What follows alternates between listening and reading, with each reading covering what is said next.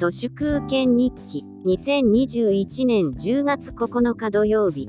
マキビノというパン職人のパンがようやっとヤマトで届きました。ほとんど1年待ちでした。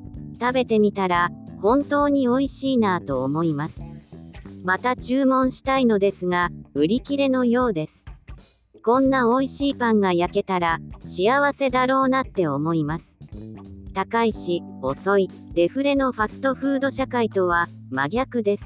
日本のビッグマックって世界でも激安の水準です。日本の外食産業はマクドナルドに乾杯です。昼時になるとマクドナルドには長蛇の列ができてますしウーバーイーツもマクドナルドが一番人気です。日本人はマクドナルドに胃袋を握られています。デフレの生活にうんざりです。もう、デフレの旅行はしたくないんです。食事がバイキング形式のホテルとか、なんでわざわざお金を払って、そんなとこ行かなきゃなんないのかなって悲しくなるのです。むしろ、柘義治の貧困旅行記のような、ボロい素泊まり宿の方が嬉しいです。旅行に行ったら、豪華なものを食べなければならないという思い込みそのものが昭和だと思います。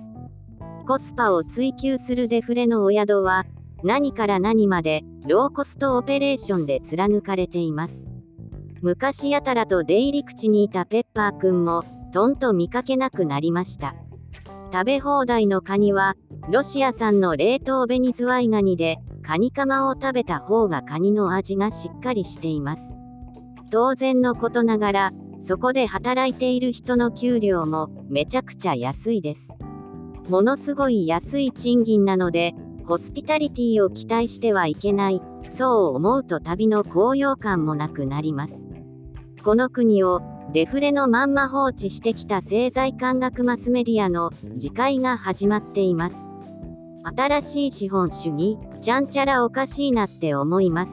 GoTo トラベルの焼き直しが JTB と公明党によって始まりますが、ばらまきの巻き餌に群がる人々のさもしさ、虚しさはウイルスと同じで移るんです。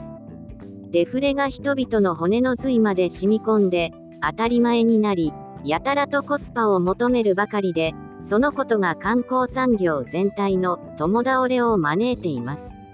旅行もプアファット、油と砂糖とアルコールを貪るだけの旅行もどきに陥ります。